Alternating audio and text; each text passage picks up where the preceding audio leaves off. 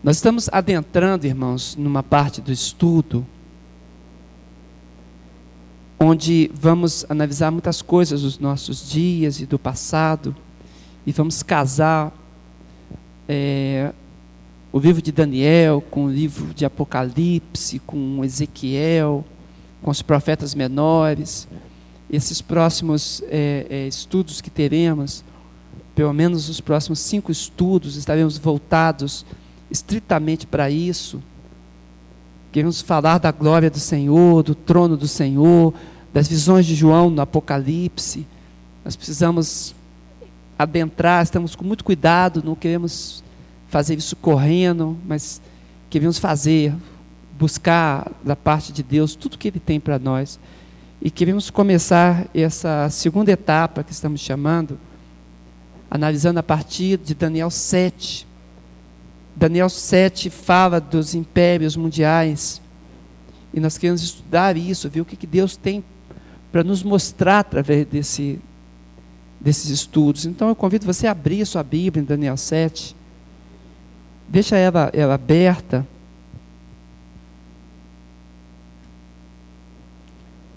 Para que a gente possa entender.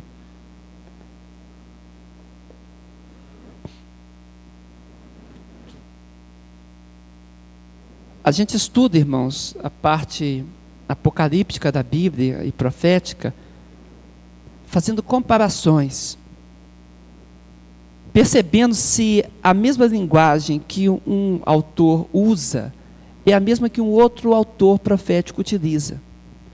Então nós vamos juntando as coisas e compreendendo os símbolos, as, as figurações e percebendo o que, que as coisas querem dizer. E aqui em Daniel 7, nós é, precisamos entender do que, que trata esse, esse, esses mares de que falam aqui, como isso funciona. Eu gostaria que os irmãos acompanhassem, por favor. Nós vamos começar lendo Daniel é, 7, a partir do primeiro, primeiro versículo.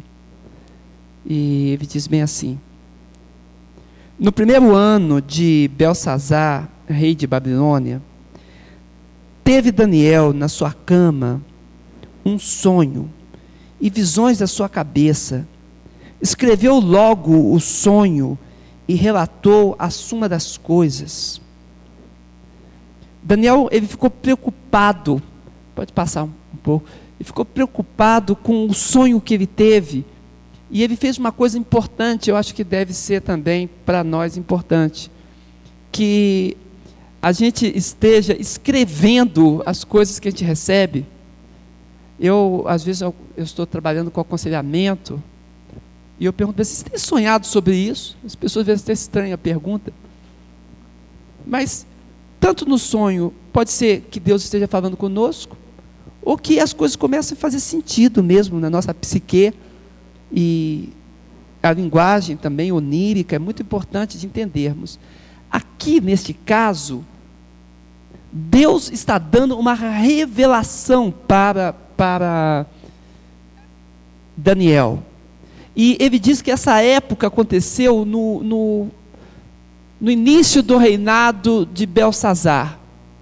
E eu coloquei aqui embaixo para ficar bem compreendido que período é esse, que Nabonido, que foi neto de, de Nabucodonosor, ele teve um filho, e esse filho se chamou Belsazar. E houve, a, a gente vê pela arqueologia, que houve uma corregência no império. Nabonido, ele tinha, é, ele já estava já com mais idade, ele perdeu o interesse pela política. Ele se dedicou os seus últimos anos ao estudo da arqueologia, da história e da poesia.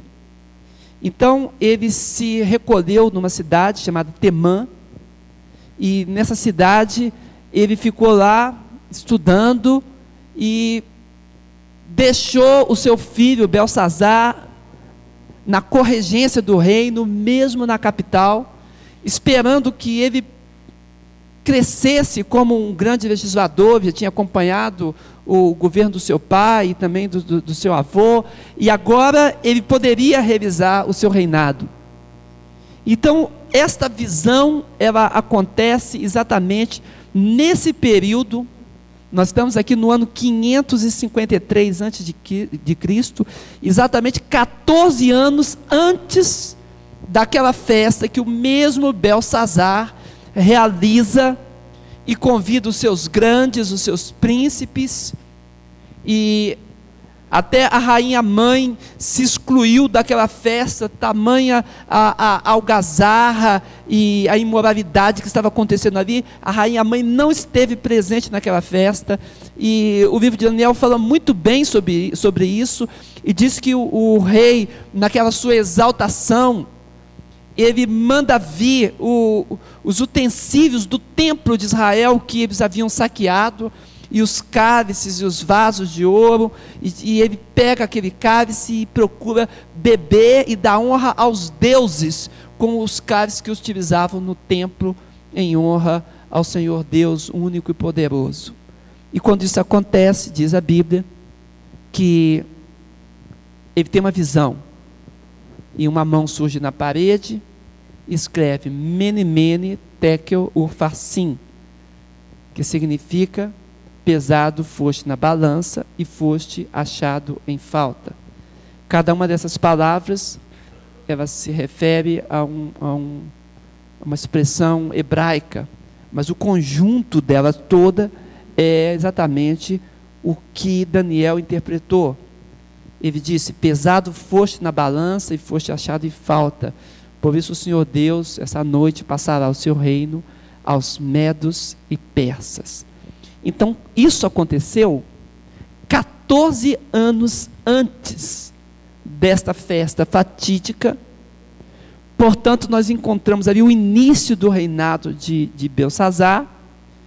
E este sonho é muito superior àquele outro sonho que o próprio Nabucodonosor teve quando viu uma estátua e cada parte da estátua representava um reino. Porque a revelação trazida a Daniel, ela vai ser muito mais completa e vai ter uma, uma sequência, uma sequência extraordinária e maravilhosa. Portanto, Daniel tem esse sonho nesta época, e ele escreve o sonho e vai falar do que, que está acontecendo. Bem, então vejamos o que acontece, por favor. Aqui no, no verso 2, 3 e depois o verso 17, nós encontramos com muita facilidade esse entendimento. Porque a Bíblia vai se explicando. Daniel, logo no verso 2, fala bem assim: Falou Daniel e disse: Eu estava olhando numa visão noturna, e eis que os quatro ventos do céu agitavam o mar grande essa expressão mar grande, ele está se referindo justamente ao Mediterrâneo, que estava ali perto. Só que esta agitação das águas, ela tem, ela tem uma figuração também profética, nós vamos ver. Mas a profecia tem esse curso e nós não podemos perder isso, senão nós não entendemos nada. É, só um segundo. A profecia ela fala a realidade local, presente, atual, e ela aponta para frente. Os dois movimentos acontecem. A profecia, ela não é alienada do seu tempo, ela vai ter a ver com o tempo presente, com aquilo que estava acontecendo com eles e com as reflexões que estavam passando, e também vai ser projetada para frente, apresentando o que aconteceria adiante. E nós vamos ver isso é, quando casarmos com o Apocalipse, certamente, tudo isso daí. Pois não, Jean, desculpa.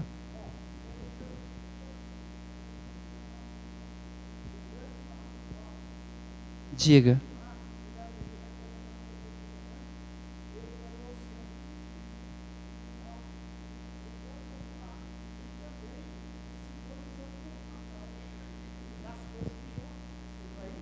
Sim, está correto. Nós já vamos chegar lá. Eu vou, vou, mostrar isso, inclusive, casando com outros textos. Está corretíssimo. Vamos seguir. Então, Os quatro ventos, vamos entender essa expressão também já já, agitam o grande mar. Verso 3.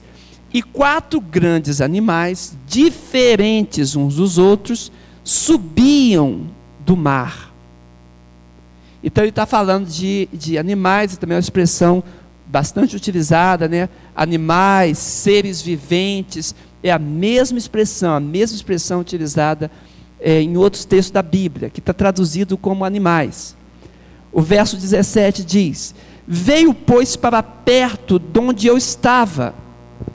Ao chegar ele, fiquei amedrontado e prostrei-me com o rosto em terra. Mas ele me disse: Entende, filho do homem, pois essa visão se refere ao tempo do fim. Então, observa. A própria Bíblia está dizendo como ela quer ser interpretada. Ela diz: olha, deve haver entendimento. É claro que isso diz respeito àquele momento de Daniel. Mas na palavra do Senhor, ele diz: deve haver um entendimento, vamos dizer assim, ampliado, maior, um lato entendimento, porque isso também alcançará que tempo? O tempo do fim. Por isso nós estudamos esse, esse Apocalipse, para compreendermos também quais são as características da nossa época. Então não podemos ficar somente aqui e não podemos ficar somente lá. Tem que haver os dois movimentos. Compreendermos quando aconteceu lá no ano 553 a.C., as situações políticas da época, o que estava acontecendo, mas também compreendermos no verso 17 que o Senhor tem uma visão a respeito do tempo do fim. Oi? Está errado?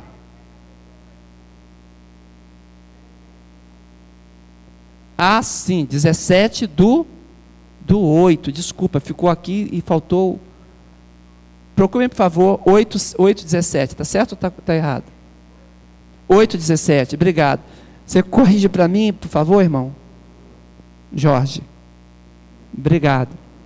Então, a visão, ela vai casar com o que está acontecendo. Vamos seguir com, com um pouco de calma. Vamos ver então os quatro ventos. Por favor, pode seguir.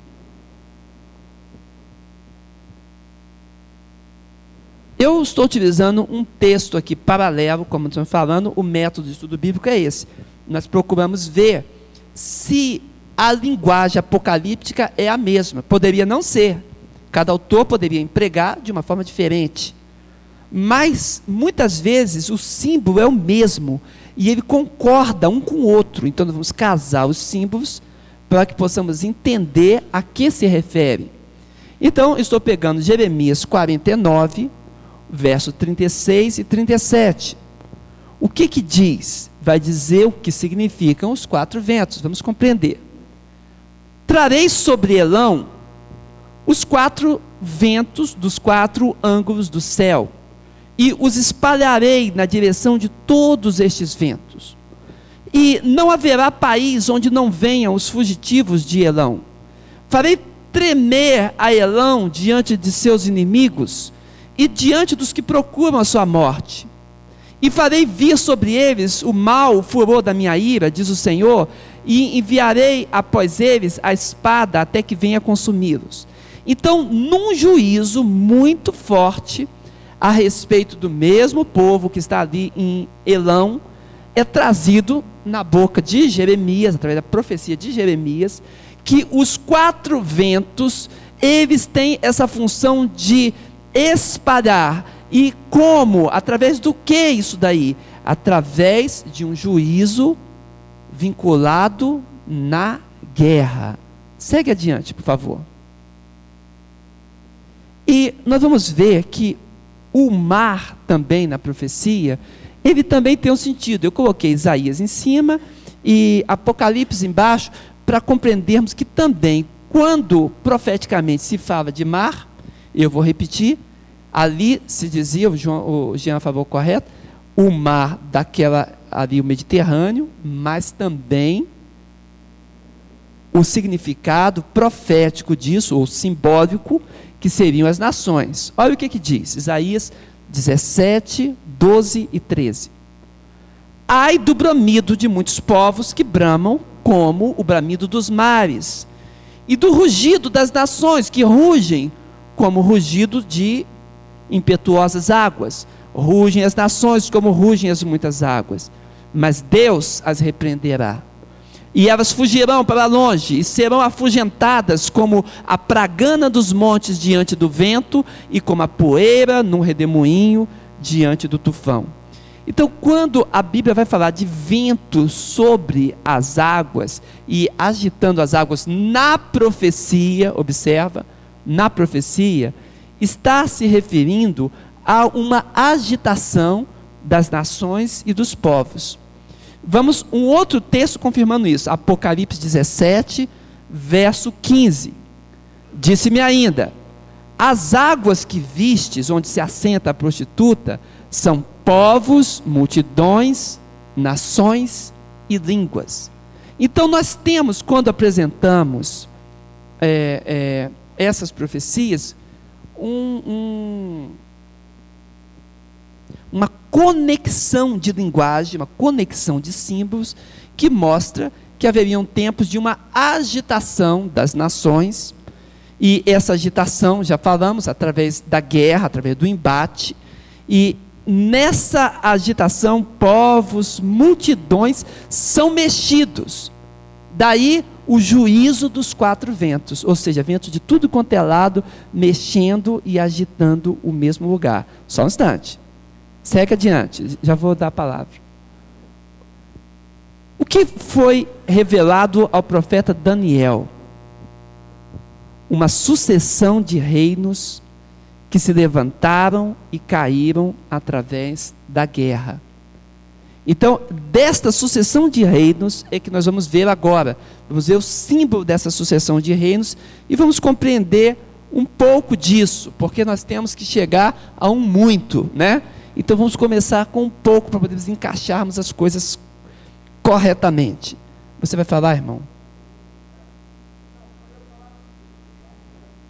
Sim, eu também acho importante colocar os fatos corretamente e irmos bem devagar para que as pessoas possam entender a que significam. Vamos andar um pouco mais. Daniel 7:3. E quatro grandes animais, agora fala dos animais. Quatro grandes animais diferentes uns dos outros subiam da onde? Do mar. Então, se nós já entendemos que, os mar, que o mar, do que está falando aí, se refere no agito dos ventos, às nações, às gentes do mundo, aos povos. Então vamos compreender qual é o significado disso daí. 7,4. O primeiro era como leão e tinha asas de águia. Enquanto eu olhava, foram-lhe arrancadas as asas. E foi levantado da terra e posto em dois pés como homem. E foi-lhe dado um coração de homem. Pode seguir, por favor. O símbolo, se estamos falando de nações, o símbolo desse, desse leão com asas, ele é o símbolo maior, o símbolo principal da primeira das nações, que era onde Daniel estava, Babilônia. A arqueologia escavou e conseguiu isso aí aos montes, né? E nós temos então o leão alado como símbolo de Babilônia. Depois foi utilizado de diversas formas durante a Idade Média. O leão, símbolo de força, e as asas, a rapidez. E nós sabemos que o poderio e a velocidade com que Nabucodonosor, que instaurou o Império Babilônico, ele foi realmente muito forte e muito rápido. E essas asas da, da Babilônia diz que seriam arrancados e a força do leão cederia ao homem.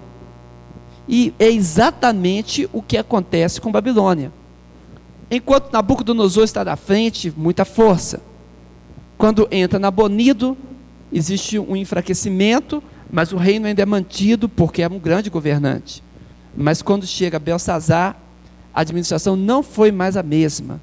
E com os desejos e paixões de Belsazar, a corrupção do coração dele, ele dava suas festas e engrandecia cada vez mais a sua corte. e levou esse reino a uma situação muito difícil. Pode seguir, por favor. Mas não para aí, porque ele apresenta, são quatro, quatro reinos representados em quatro animais.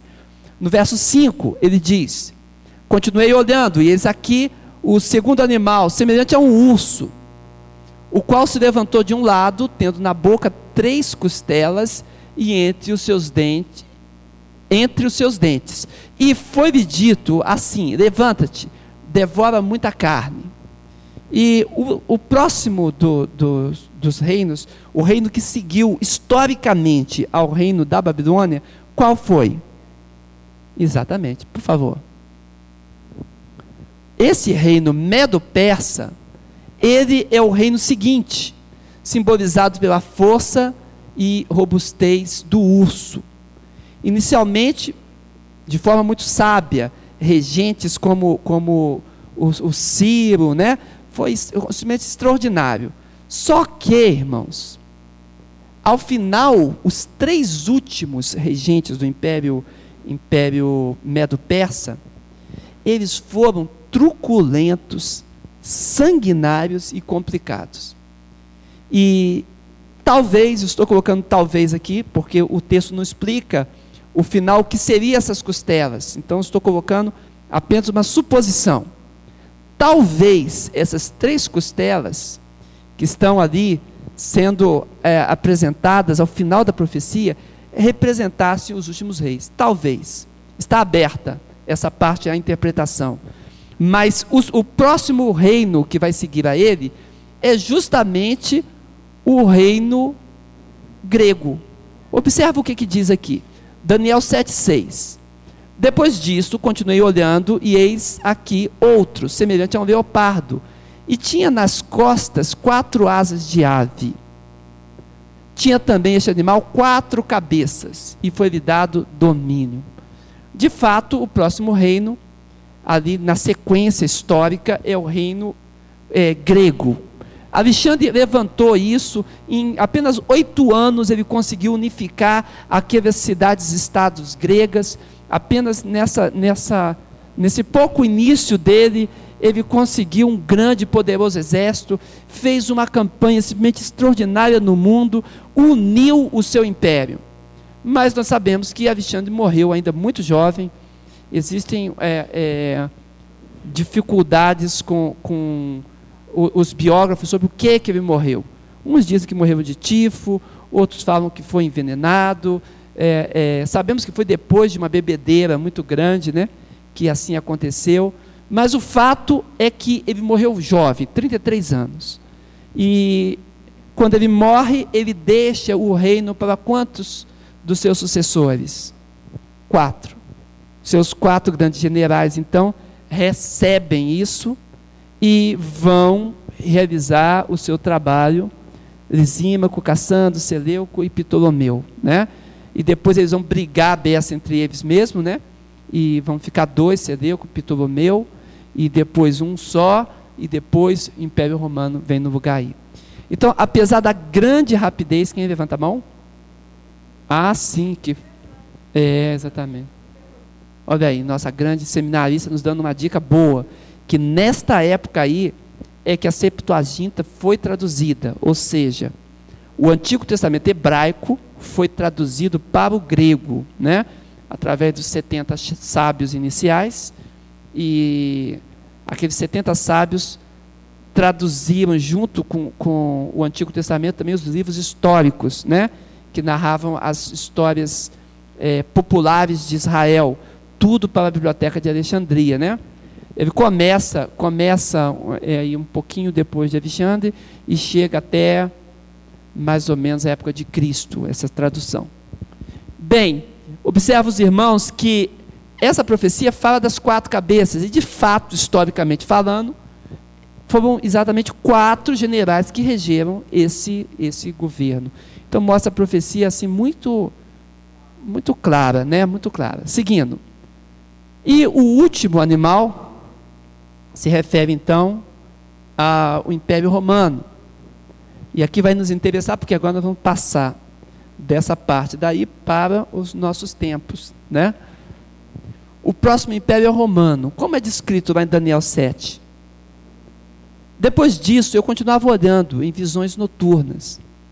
E eis aqui o quarto animal, terrível, espantoso, muito forte, o qual tinha grandes dentes de ferro. Ele devorava e fazia em pedaços, pisava aos pés o que sobejava. Era diferente de todos os animais que apareceram antes dele, e tinha dez chifres.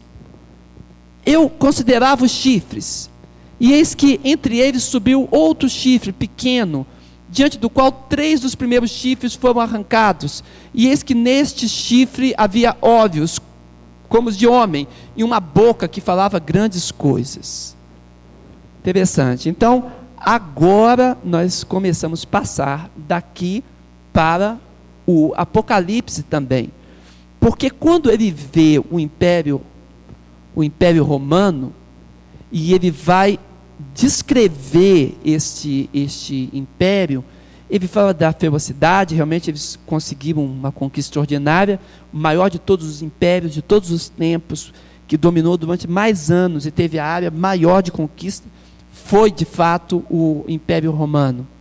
E ele disse que tinha dez chifres, nós vamos ver, ver depois a significação desses dez chifres.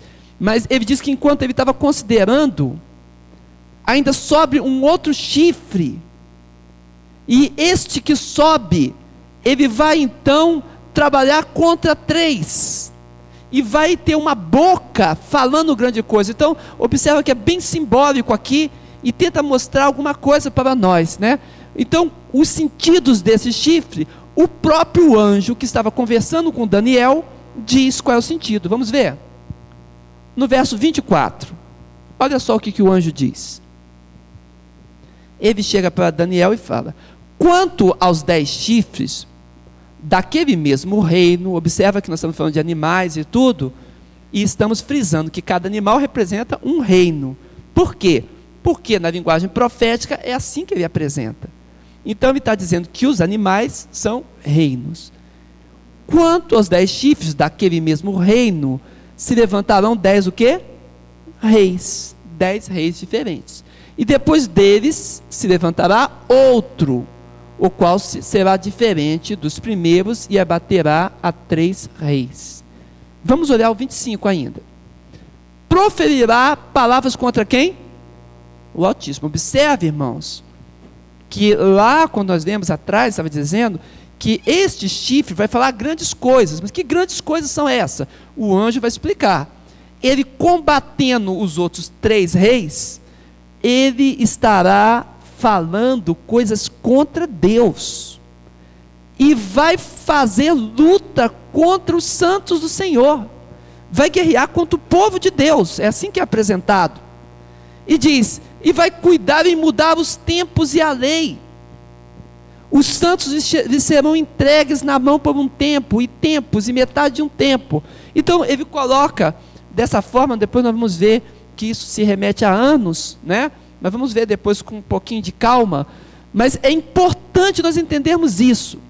Que desse chifre que se destaca deste império, que é o romano, que lutará contra três e restará sete, exatamente aí nesse ponto da profecia, ele faz uma guerra contra o povo de Deus, contra o próprio Deus, e ele procura mudar as coisas todas.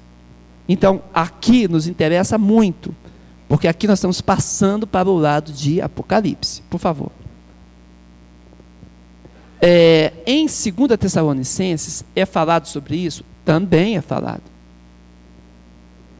O horário já deu, né? Passa rápido, né, irmãos?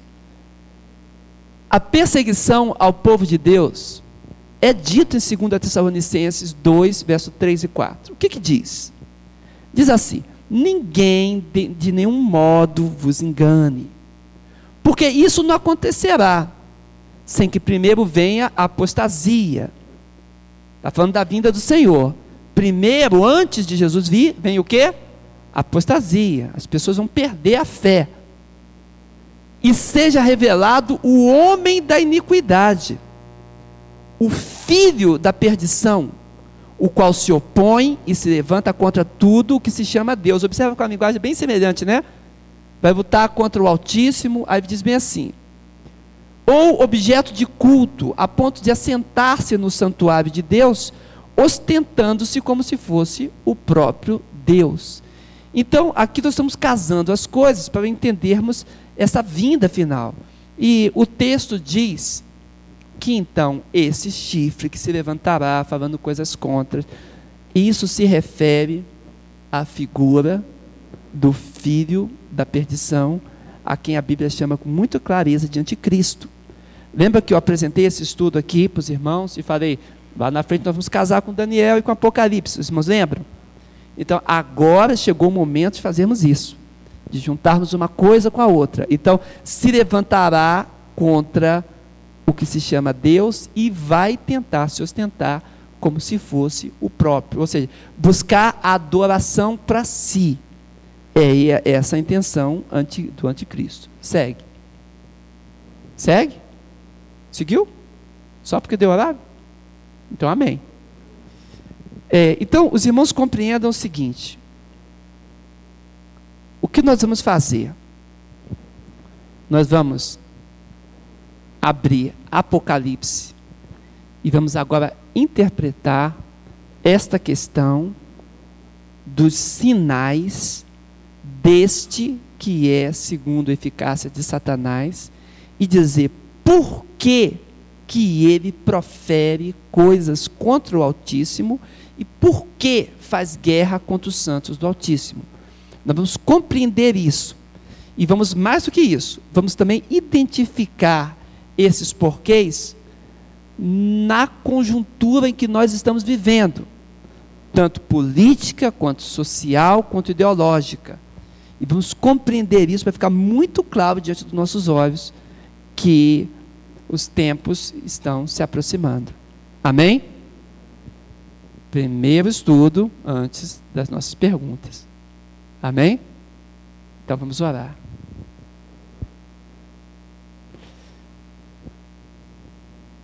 Senhor Deus, estamos, Senhor amado,